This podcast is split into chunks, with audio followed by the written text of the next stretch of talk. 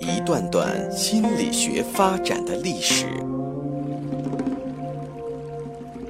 一个个或有趣、生动的故事，向大家展示人类行为、情绪的原因，最终理解我们自己，认识自己。请听资深心理咨询师刘铁铮的心理故事会，上山微电台独家首发。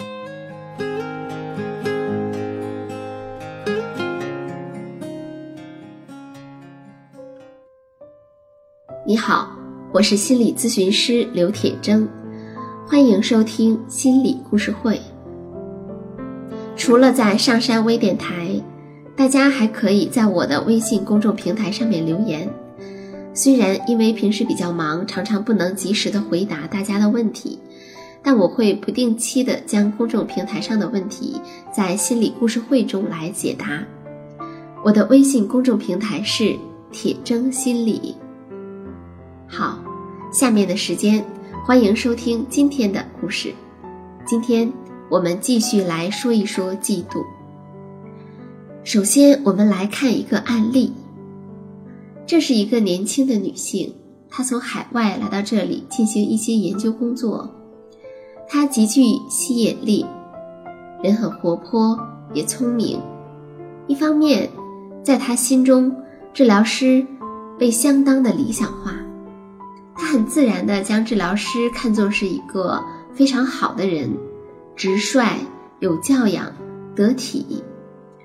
不过，在这背后，治疗师却开始感觉到有另一幅关于自己的图像。当然，病人在那一刻还意识不到这一点。治疗师感觉自己是被看作是一位好嫉妒的老处女，并不是真的想帮助他。事实上，这位病人有着愉快的时光，忙碌的社交生活，大量的朋友。并且拥有一些年轻男人的爱慕。治疗师是一个老处女的图像没什么问题，不过治疗师的破坏性和嫉妒性的态度是怎么回事呢？是从他自己的意识中分裂出来的，并开始浮现吗？这可能是事实，当然也可能不是。治疗师注意到，这位病人极度关心。并一再讨论，在他的治疗内以及治疗外正在发生什么。哪个男朋友有给他打电话，并说了什么？他是如何看待他说的话等等。他在很大程度上关注着自己，关注着他在自己世界里的中心位置。任何来自别人的关于我是一个有着自己生活的人的意识和证据，都无法进入到他的脑子里。和他年龄相仿的女性朋友的信息逐渐被带入到分析中。用他的话说，这些人显得有点偏执，试图让他感觉不好，喜欢指出一些他关系中不愉快的事情，或对他充满竞争。治疗师并不怀疑其中还有一些事实，不过，治疗师想，过去。他通过紧紧抓住和建立一些关系来维持平衡，在这些关系中，他很大程度上不能意识到他人生命中的成功、快乐和兴趣。正如我们在治疗中所看到的，他无意识地试着激发他人对他们关系的兴趣和专注，尤其是男性，也激起他女性朋友的兴奋、嫉妒和竞争。他做得非常成功。他的确成了嫉妒的对象，他的谈吐、着装以及暗示，都旨在激起这个。现在这一点已经很明显了。他与一群非常有天赋的年轻科学家一起工作，他设法把他们的兴趣传达给治疗师的时候。他无意识地想要让治疗师对此着迷，用很友善并且合适的方式让治疗师感觉到，治疗师本人对他的领域是多么的无知。当然，毫无疑问，这位年轻女士对自己身边围绕着嫉妒的朋友和吝啬的治疗师感到不舒服，然后不得不试着去校正。他在试着去摆脱自己嫉妒的感觉，他不想看到自己的嫉妒，于是他无意识地激起了别人的嫉妒。他在别人的身上看到嫉妒，这样他就不用去看自己的了。像这个病人一样的人，试着摆脱或投射嫉妒以及与之类似的感觉。生活中，很多人好像更积极地扼杀这类感觉和情感。他们更愿意让自己的感觉干涸，不去感受任何的感觉。他人的来来往往，别人做的事情，治疗中的变动，都无法明确的触动到他。也因此，各种情绪，当然也包括嫉妒，也都无法接近。然后，这样的人会给人一种非常冷漠的印象，但是事实上并不就是这样。只有时间能够说明，我们是否真的可以释放那些情绪，那些确信就在那里的，并可以被使用的潜在的情绪。此外，限制人与人之间的联系，回避会引起竞争和嫉妒的生活环境，是另一种重要的防御嫉妒的方式。这其实是大家非常熟悉的。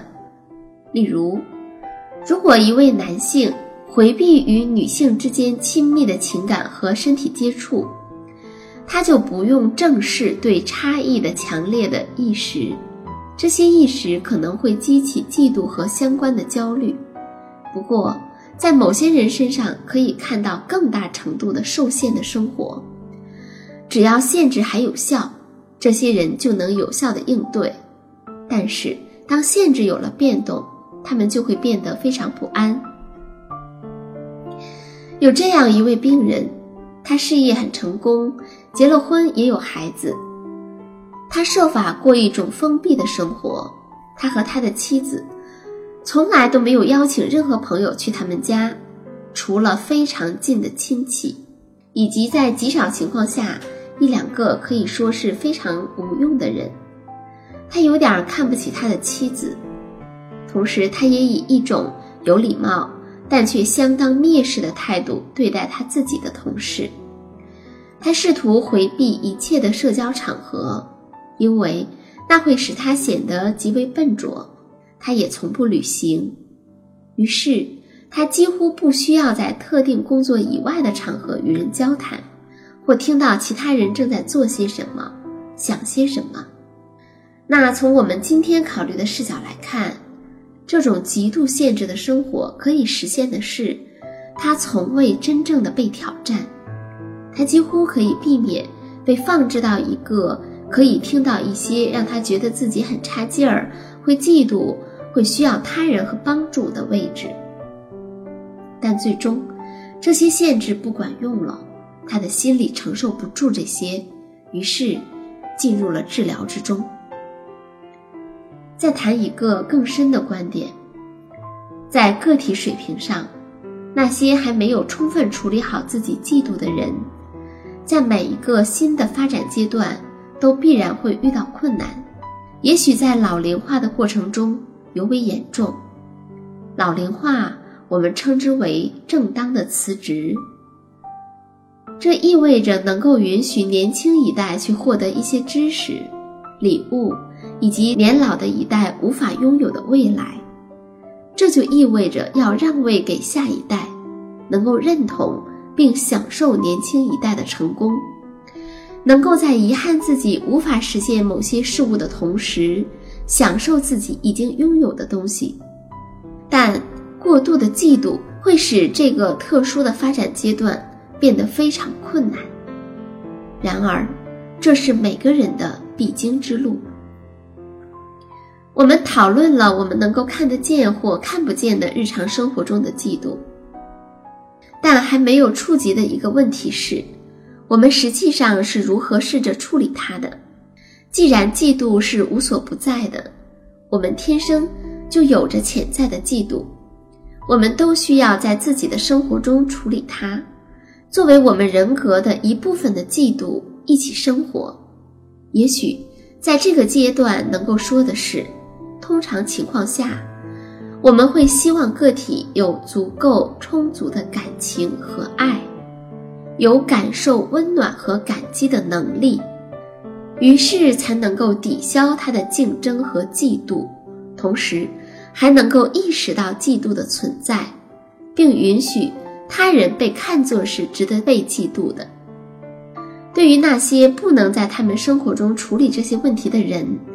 如果通过治疗能带给他们对嫉妒的深度的领悟，重新发现并释放那些分裂出来的或被扼杀的爱与感激，并因此能够整合他们，这会带来相当大的缓解，帮助解开源自嫉妒的可怕的控制，从而有一个更良性的循环出现。关于嫉妒，就谈到这里。欢迎继续收听心理故事会之铁铮心语。关注微信公众平台“铁铮心理”，把您的心事或疑虑告诉我们，我们将在今后的节目里为大家逐一解答。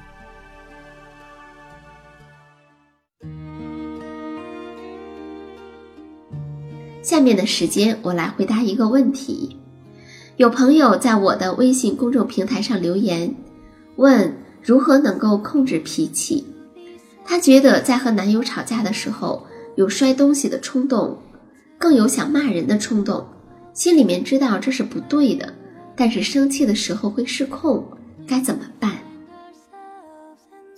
首先呀，对于情绪而言，我们需要的并不仅仅是控制，而是去了解并理解他们。单单去控制是难以奏效的，并且情绪有一个特点，就是可以积累。如果一个人经常性的控制或压抑自己的情绪，那些情绪也并不会因此而消失，而是会慢慢的积聚，并且当积聚到一定程度的时候，转化为攻击的倾向。所以，更重要的是要去了解情绪。我们需要知道。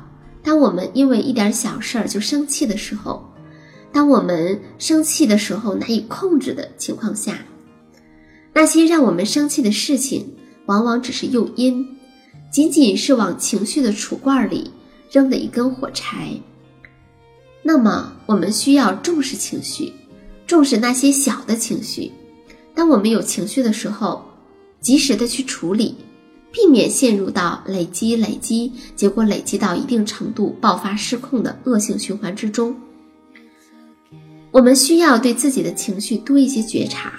当有小的情绪的时候，你就能够感知得到。这需要平时在生活中做一些正念的练习，最好能通过心理咨询的途径对自己进行观察和探索。有的时候，当我们的气消了。我们就以为事情过去了，不需要处理了，但并不是这样的，因为下一次再有类似的事情发生的时候，你还是会有同样的情绪出现，并且啊，在生气的背后，往往是还有其他的情绪的，例如说委屈、失望、担心、害怕、难过、嫉妒、内疚等等。那么，我们需要去认真的对待这些情绪。情绪的出现，往往是由于我们内心中的需要没有得到满足。那么，我们还得知道，你内心的需要是什么。如果你不知道自己的需要，或者完全无法把它们表达出来，那么这会非常大的影响你的人际关系，特别是亲密关系的。好的，今天我们就讲到这里。感谢收听，下一期的心理故事会再见。下载喜马拉雅手机应用或登录微信搜索“铁铮心理”或 SS Radio，关注上山微电台听友 QQ 群二五八二八二六。让我们一路同行。